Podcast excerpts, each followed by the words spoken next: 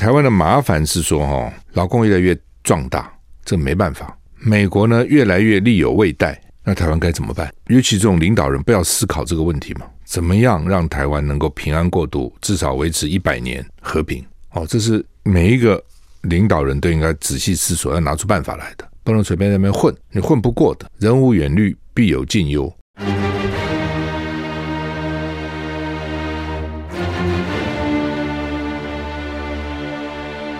赵少康时间，吃喝玩乐骂，和我一起快意人生。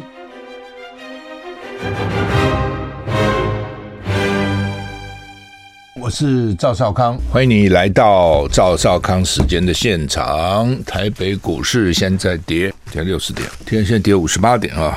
昨天是跌了十五点。美国道琼昨天小涨零点零九个百分点，纳斯达克呢小跌零点一个百分点，S M P 五百呢跌零点一二个百分点，费城半导体呢跌了一一点六一个百分点。开盘的时候美股是涨不少哦，我开盘的时候瞄了一眼，哎，觉得涨得不错，但是后来就发觉越来越越来越回去，越来越回去哈，就是涨得没那么多了哈，尤其是。高科技类股本来昨天涨很好的，后来不行。这台湾人这黄姓台籍人士的那个 NVIDIA，呃，就是裴洛西的先生花了两百万美金去买那个 NVIDIA，昨天跌非常多，跌了七八个百分点哈。主要的原因就是呃财报不好，原来非常好的，原来 NVIDIA 涨到我印象都都快三百哈。呃，跌到现在一一百七左右哈。嗯、因为台湾人办嘛，所以大家就觉得，诶，他这种绘绘讲绘图晶片啊，什么都觉得是台湾人骄傲。甚至这种股市变化真很大。之前还有人说，他将来可能是那种兆元的企业啊、美美国美元呐、啊，兆元一兆，不是一千元，一兆元的企业，有段时间非常红，就砰跌下来，就迅速的跌哈。欧股。法国、德国大概涨零点八个 percent 左右，英国是涨零点六个 percent 啊。台股现在跌六十八点。我们天气呃天气啊气候啊，今天八月九号。有一个热带型低气压啊，在中西沙岛海面向北移动，时速十九公里，有发展为轻度台风的趋势，很慢了。现在哈，温度北北极二十七到三十五度，降雨几率十到三十；桃竹苗二十六到三十四度，降雨几率二十到三十；中彰头、云嘉南都是二十五到三十四度啊，中彰头降雨几率二十到六十，云嘉南比较高，八十百分之八十会下雨，高频。二六到三十度，降雨几率又低下来百分之三十。宜兰二六到三十四度，花莲二六到三十二度，降雨几率百分之二十。台东二五到三十一度，降雨几率百分之三十。外岛二七到三三度，降雨几率零到二十。也就是在西海岸高温都是三四三五度，还是蛮热的哈。这个中彰投、云嘉南的降雨几率高一点，其他地方都还好啊。那东岸呢，最高就是宜兰三四度，其他地方三一三二，降雨几率也还好，百分之二十、百分之三十，没那么高啊。刚讲过，一个热带性低气压可能变成台风啊。气象局说，南沙岛这个热带性低气压未来预估向北转西北西移动，有发展为轻度台风的趋势，对台台湾没有直接影响。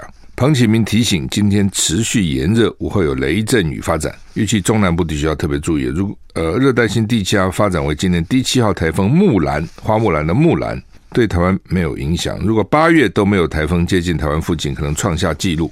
就今天对啊，现在都八月对不对？八月昨天八月八号附近，今天八月九号都没有啊啊、好像以前不是这样啊、哦，以前总会总会有几个台风来，现在今年一个都没有啊、吴德荣说明天。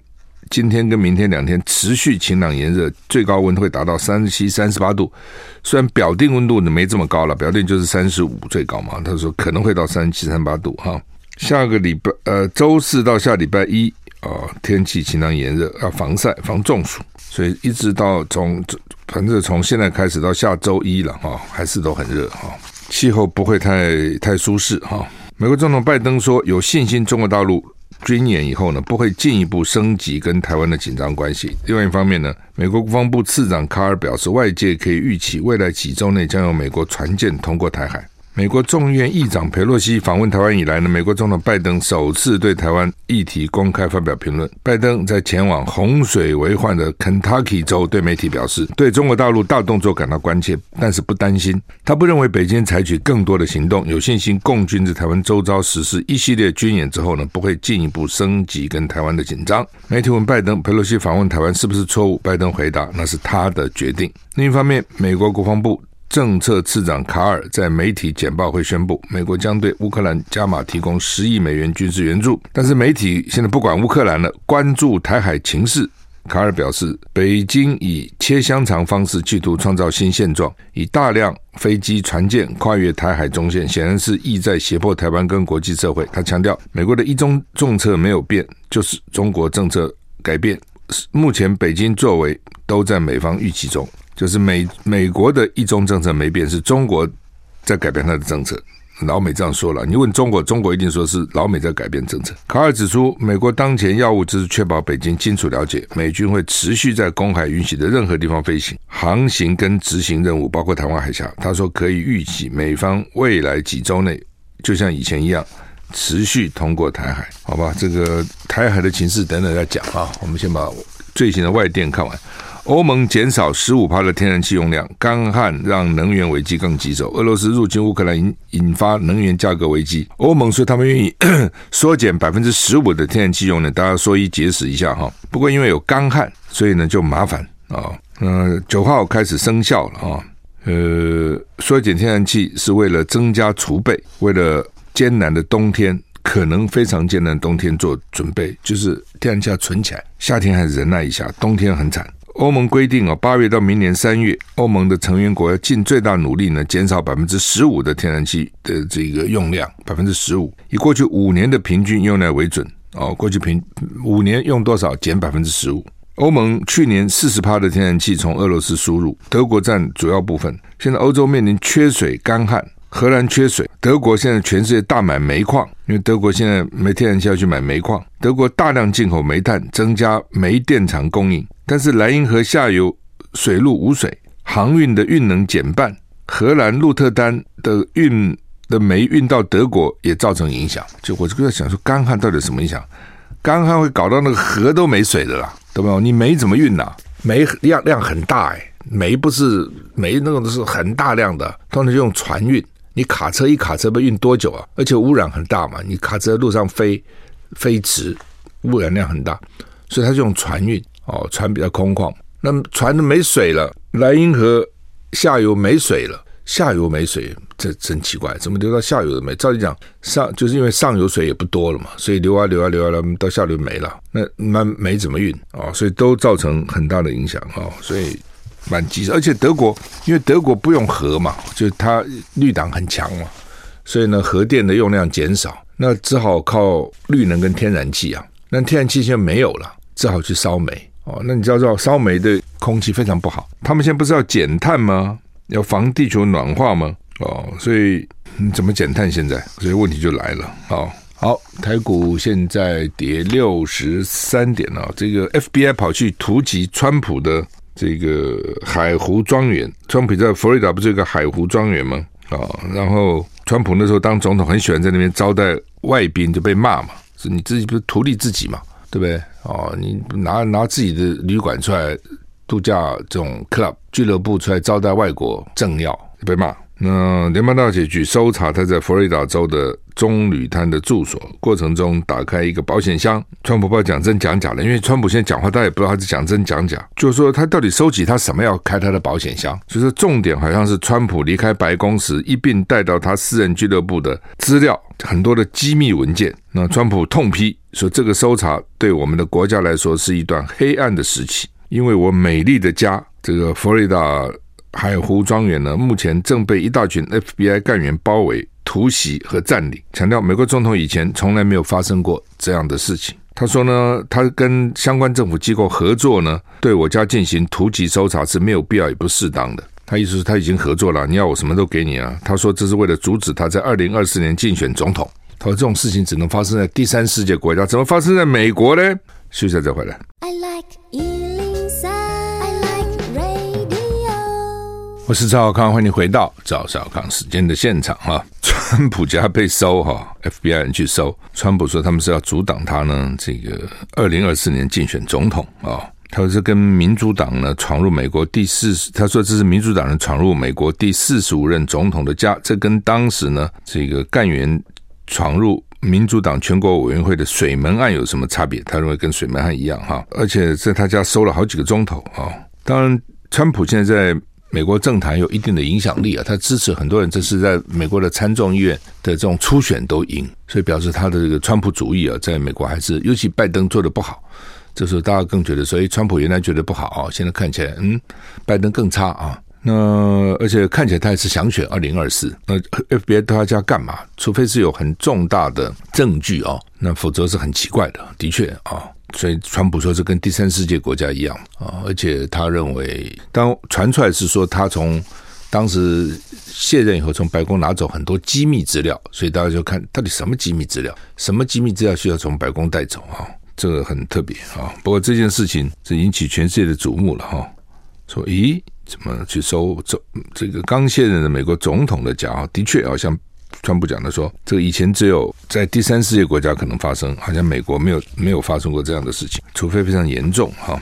好，最近这个中美台啊之间的问题呢，引起大家蛮大的瞩目了哈。那最近因为主要老共包围台湾嘛，所以我们也跟一些退将啊有比较多的接触了啊，军方比较多，就请教他们，看起来他们基本上都不乐观，在位的时候可能不能讲什么了，他喜欢退下来啊，也没什么好骗的哈。看起来不太乐观啊，所以不乐观就是说，老共越来越强，这个没话讲啊。这个你你自己想哈，二十六，我们常常现在在跟那个九六年的飞弹危机来比，九五九六年，九六年到现在是二十六年嘛。那昨天我少康战情室也访问专访那个前参谋总长李喜明，那他也讲啊，就是说九六年的时候，老共的国防预算只有我们的两倍啊。现在他说是二十二倍啊，当然这个数字有不同的报道了哈，有的说是十六点七，就十七倍，有的说二十二倍，就看你是什么样的，从哪里看啊？那再过二十六年呢？因为我们看事情事情不只是看三五年，我们不是在台湾活三五年，那再过二十年是什么状况？他每每年比你多十六七倍，他可能将来比你多更多，这个东西没办法。你台湾总不能把你的预国防中央政府预算通通放在国防预算上嘛？这也不行啊，对不对？还有很多其他的教育啊、文化啦、环保啦、呃，这个社会福利啊，都要兼顾嘛。就你整个台湾就是一个那么小的地方，台湾已经算不错了，但就是小啊，那你没办法，这是一个先天的问题嘛。那你先天就在大陆旁边呢、这是我常讲的，那你怎么办呢？你就在旁边呢、对不对？你说共产党谁喜欢他，谁不喜欢他，这不重要。有人喜欢共产党，有人不喜欢共产党。我相信在台湾绝大多数人他不会喜欢共产党，但是他也没叫你喜欢他，你喜欢他不喜欢他不重要啊，对不对？喜欢他跟不喜欢他很重要吗？我觉得一点不重要啊，而是要怎么跟他相处很重要啊，怎么样和平相处很重要。那他一定是越来越大。那现在问题就是台湾就要靠美国保护。那问题是美国能不能保护得了台湾？你看这次他包围台湾，你就看出来了，美国就跑了。然后拜登现在讲的话是说：“哎呀，他不会了，就是这样了，不会再再升级了。”你怎么知道？你拜登怎么知道？有几种可能，一种是你研判，因为老共现在跟他所有的管道都切断了，国防部长也不跟他通电话了，参谋长不跟他通电话了，对不对？除非之前有默契讲过，我就是这样了。但是讲的话可以不算话，兵不厌诈，越诈越好啊。你怎么他讲的话就是真的啊？我讲三天就三天，我讲四天就四天，你那么相信他，我都不相信你相信，对，这随时会变的嘛。所以你拜登怎么知道呢？那从某另外一角就是卸责嘛，因为我没我没有办法，只好说啊，就像我们现在一样啊，老公围了你就被他围嘛，你有反制嘛？也没，对不对？然后军方昨天出动十十一个将军，十七颗星还是九颗星，开记者会，记者问的问题他们都答非所问，所以今天媒体说答非所问嘛，他不知道怎么回答。你怎么回答？你养兵千日，用在一朝，那你老人家来围你呢，你就脱面自干了，就被人家围，不敢，也不敢反击，也不敢怎样。那老美那个雷根号还跑了，九六年的时候，他两艘航空母舰在这里哦，再加一艘神神盾号，现在呢都跑了。平常这边耀武扬威，穿来穿去，现在都走了。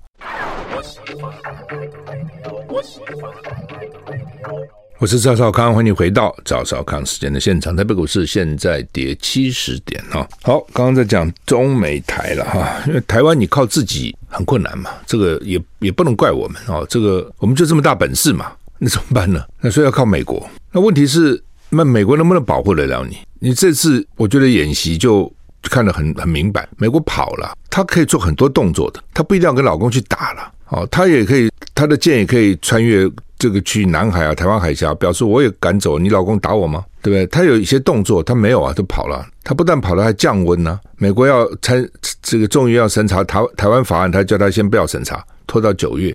他本来办一个火箭演演习的，也给他拖，说不要引起升高紧张对立。就是说，我在脸书上写的说，平时如战时，战时如平时。台湾也是一样啊。平时呢，换汉光没有战争的时候。举办汉光演习，警报放的这个大声的响，人车都不能动。真的到了这个人家飞弹发过来，从你头上经过了，我们闷声不吭，假装没有这个事。那不是平时如战时，战时如平时吗？美国也是一样，平常没事的时候，他那个舰这边过来过去，还那边照相，记得吗？那个舰长翘个脚拍老公的舰。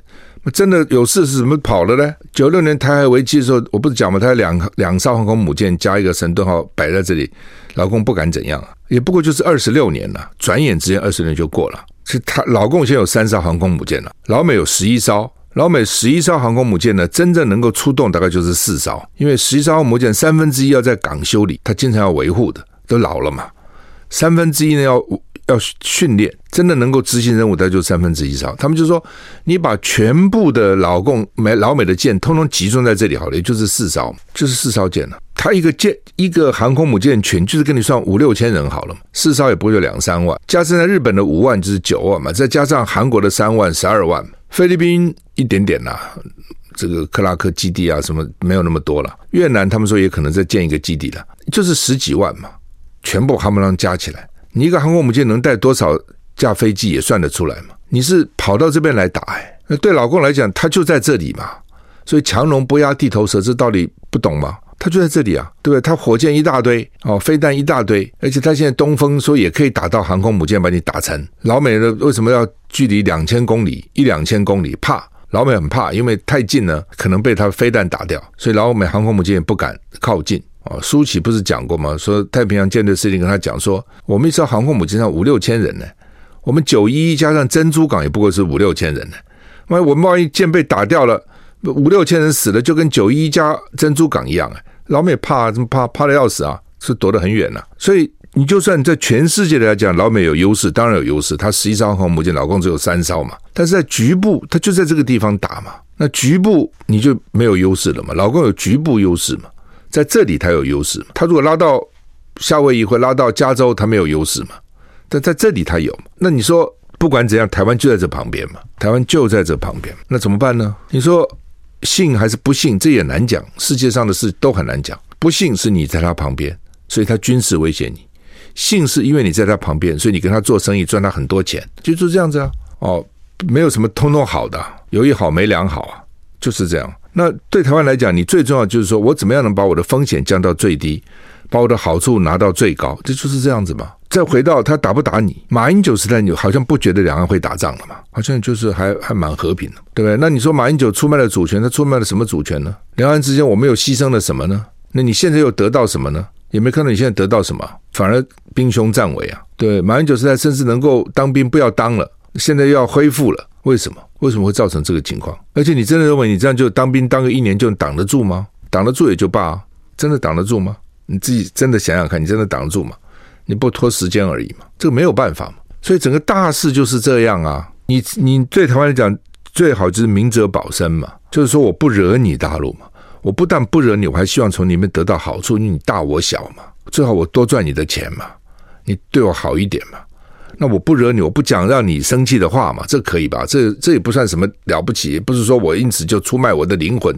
我干嘛一定要你？就像你一个同事一样，你非要每天跟他吵架吗？不需要嘛。你邻居，你非要每天跟他吵架才表示你行吗？所以你台湾，我认为台湾不不独立，老公就不会打。统一没那么紧张，没那么紧急哦。那事实上也没统一的条件，也不可能。他也不会说，因为你台湾不统，我就打你了。我觉得他也师出无名。你自己想嘛，对大陆的民意来说，你要独立了，你看，你这次裴洛西来，大陆民意都气成那样子。那你独立了，你认为大陆民意会怎样？但是统不统，大陆民意不会气成那样啊，也没那么急迫啊。但是你要独就很急迫了，这道理也很简单嘛，这个需要讲那么大大大串道理嘛，对不对？那你现在就是哪壶不开，你提哪壶，哪里马蜂窝在那里，你非要捅那个马蜂窝。你说你没有，那你就是有嘛。我们没有呢？你民进党到底在做什么？你自己不知道吗？民进党跟老美都一口口声声说没有。他没有改变现状，北京来讲，你就是改变现状。我们休息一下再回来。I like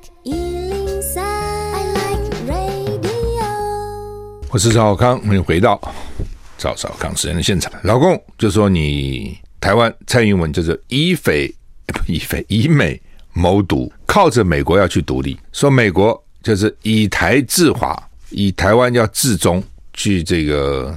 等于是制制，他这个制啊，制就是有一点牵制他的意思了。你看哈，美国跟大陆比，美国现在我认为还比大陆强大的。以后虽然大陆急起直追，但是现在美国实力其实还比大陆强。当大陆一直讲说你美国哈，你你你毁了你的诺言，老美一直强调说没没有没有没有什么，我还是遵循一个中国的这个原则啊，怎么一大堆，还是讲这些东西嘛，是不是？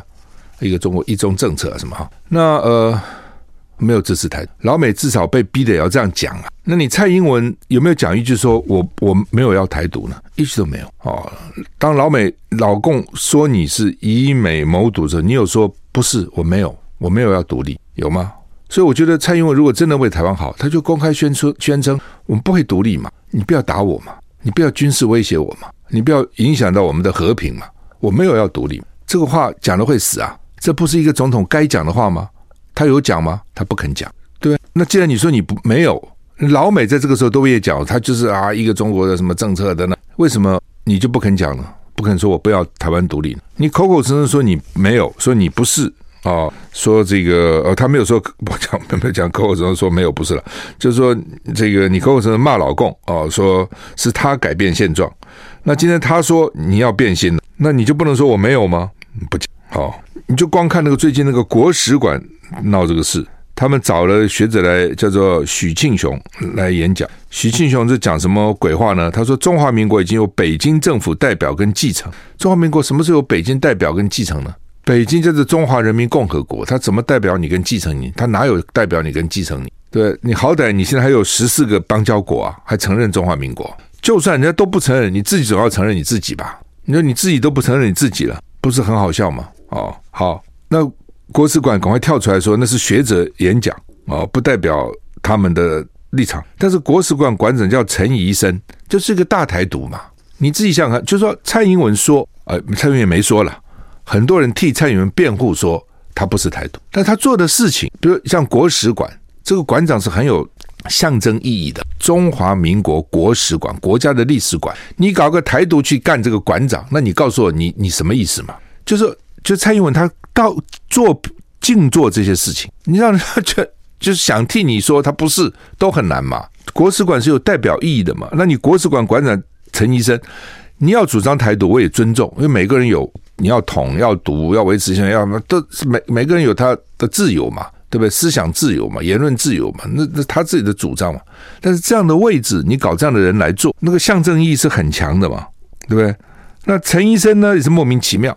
他一方面说那个许庆雄啊，说什么北北京继承了那中华民国，他说那是许庆雄自己的意见。他自己说，两蒋时代的中华民国跟李登辉总统以后的中华民国是同名异物，还同床异梦的，同名都叫中华民国，是不同的东西。这也是你馆国史馆馆长该讲的嘛？换句话说，他这个所谓中华民国国史馆馆长只管李登辉以后的叫做中华民国，以前都不算。这是民进党很很妙的，就是说，如果你那么讨厌中华民国，你就不要用中华民国。你现在执政了，你立法院也占多数了，你就去改成台湾共和国，去进行修宪的程序嘛。你要制宪也可以嘛，然后让民众通过嘛。你又不敢，你又 chicken 又孬种，不敢做，然后就借壳上市，用中华民国说搞台独，就是陈医生讲的同名异物，什么莫名其妙，什么同名异物啊？哦，你民进党就。我讲说你要开大门走大路，你有本事你就开大门走大路去台独建国嘛，你又不敢，然后你就是躲在中华民国下面，然后呢，但是说呢，虽然我们叫中华民国，已经跟以前的不一样了，那你就不要用中华民国。既然中华民国那么讨厌，对不对？你那么不喜欢，你就不要用中华民国嘛。啊，你还非用中华民国不可哦，就说是简直是很错乱。就台湾在台湾是很错乱的，就是你一个政治人物，你有你的主张，我们尊重。那你执政以后，你去贯彻你的理想，对不对？你不这样做。哦，还要说中华民国跟两蒋的中华民国跟李登辉的中华民国是同名异物，你蔡英文就专用这种人，专讲这种话，然后你说你不是，你没有，人家怎么会相信呢？所以我觉得今天两岸这么紧张哦，全世界都很关心，你只要蔡英文出来讲一句话，说我没有要台独，我不是，我没有，我也不会，有那么困难吗？一句话都不肯讲，休息再回来。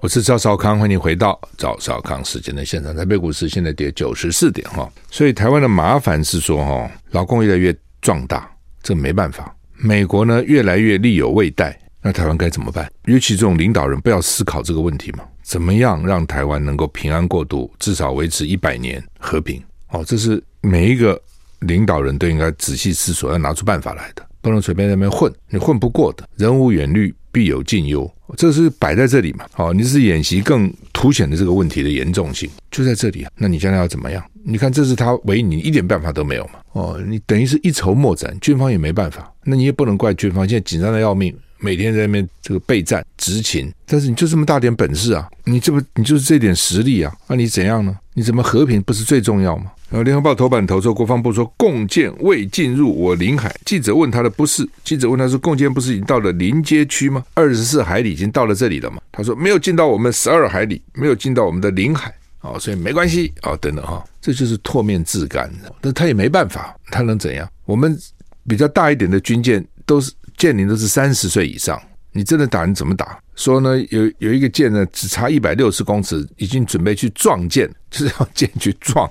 撞击，那当然，很悲壮了。但是你撞了又怎样呢？那老共现在真的是中线也不把它当中线了。昨天就有二十一架次的共机呢穿越海峡中线，以前是偶尔来一下，现在一直过来。当然，你现在在想，我在想啊，就也有可能哦，佩洛西只是一个借口了哦，他反正就是要来了，这次不来，下次也会来。那这这，但这里给我们一个教训，就是那你为什么要给他一个借口呢？你不给他借口，他跑来。国际会谴责他，所以你这个不对。那你现在刚好给他一个借口嘛？连拜登都不敢，都都记者问他说：“哎，佩洛西来造成台海紧张，这这你觉得怎样？”拜登都说：“你就问佩洛西，就是叫他不要去，他非去不可，搞成这这捅了个马蜂窝。”也就是说，你给他了一个借口。同样的，你台湾将来说我要宣布独立，他保证打你，不管牺牲多大也会打你。所以，就是我昨天跟李喜明讲的，我说你李喜明总长，你是习近平。我是习近平，蔡英文是习近平，我们的听众你是习近平，你都要打，你不可能容忍的，付出多大代价都要打的，这没有办法，这是民族大义的问题，怎么可能在我执政上把台湾给丢了呢？历史上留下千古骂名啊，五千年以后历史上还会读到这一段，你能够承受吗？是，就到底这么简单吗？你蔡英文是习近平，你能够允许吗？啊，所以他就是这么简单，那你就不要捅他，不要惹他就好。那你这次就是你就陪洛西来，对台湾有什么实质好处呢？其实没有，因为美国参众议院对我们本来就很好，你还要他怎么好呢？他已经到了顶了，就是这样子。那只是对你蔡英文大内宣有帮助嘛？所以你看，哎呀，这个。佩洛西来啦，的支持我们民进党啊，对我们好啊等，最多就是这样。对台湾其实没有太多实质好处。结果你搞搞了一个给老共刚好一个借口哦，那你觉得划得来吗？中国时报头版头登的叫做“台海局势紧张，六十九万件国宝怎么样紧急撤离存放？故宫文物暂时疏散计划被批敷衍”。所以有它的六十九万件里面有九万件就是精品，说要放到美国跟日本，被否认了。这个前院长是说，就留在现址最安全，不要乱动哦。就是冯明珠了啊，认为说呢，最安全的留在现场，因为故宫后面不是山吗？外双溪那边后面不是是山，就说故宫能够展的东西其实是有限的，因为展场受到限制。那故宫一直希望扩，附近的居民还反对哦，这边闹啊，不不肯扩啊，等等哈。唉，他这个怕了，说人太多了哦，游客。太多了，访客太多了，对那边那边本来安静的嘛，造成混乱。那所以他很多东西，所以搞个南院嘛，啊，那他很多东西是放在地底下的那个仓库里面。如果两岸发生战争，你说老共会飞机故意去炸故宫，我觉得应该是不会的。如果这样，甚至野蛮了啊！总有些地方是不能炸的，跟这个文物有关的，通常都是要保保存的。你炸它干什么呢？哦，那另外呢，它也有山洞可以储存嘛。你说一紧张把它移走，你移到哪里呢？你怎么移的过程当中可能就是危险的？抗战的时候他们这样移来移去，跑到什么四川省，没有损伤，而且没有被贪污弄走，是很不容易的。那些人真的操守是很好的，那么千里迢迢会怎么样都不知道。那你现在打仗了，你就把他的六十九万件的里面有九万件精品移走。第一个你往哪里移？第二你移动的过程当中有没有危险？哦，甚至还有人认为说你是怎样偷，要把它偷偷掉啊？这过程上会不会有人偷天换日都不敢讲。哦，所以我认为冯明珠说在放在原原址，我觉得最好。我也觉得有什么好移的，我就摆这里，而且告告诉你老公不要来炸这里，你这这个地方不不不可以轰炸，这里是你的禁航区、禁炸区，然后全世界都要看。如果他炸到这个地方，他就是大逆不道。我相信他也不会。而且我不讲嘛，你有洞，你有山洞啊，你你把精品放在那里面，也不太容易炸掉。表面炸炸也不真的炸得进去哈。所以呢，他现在这个疏散计划就被人家批评的这个这个体无完肤。好，我们今天时间到了，谢谢你的收听，再见。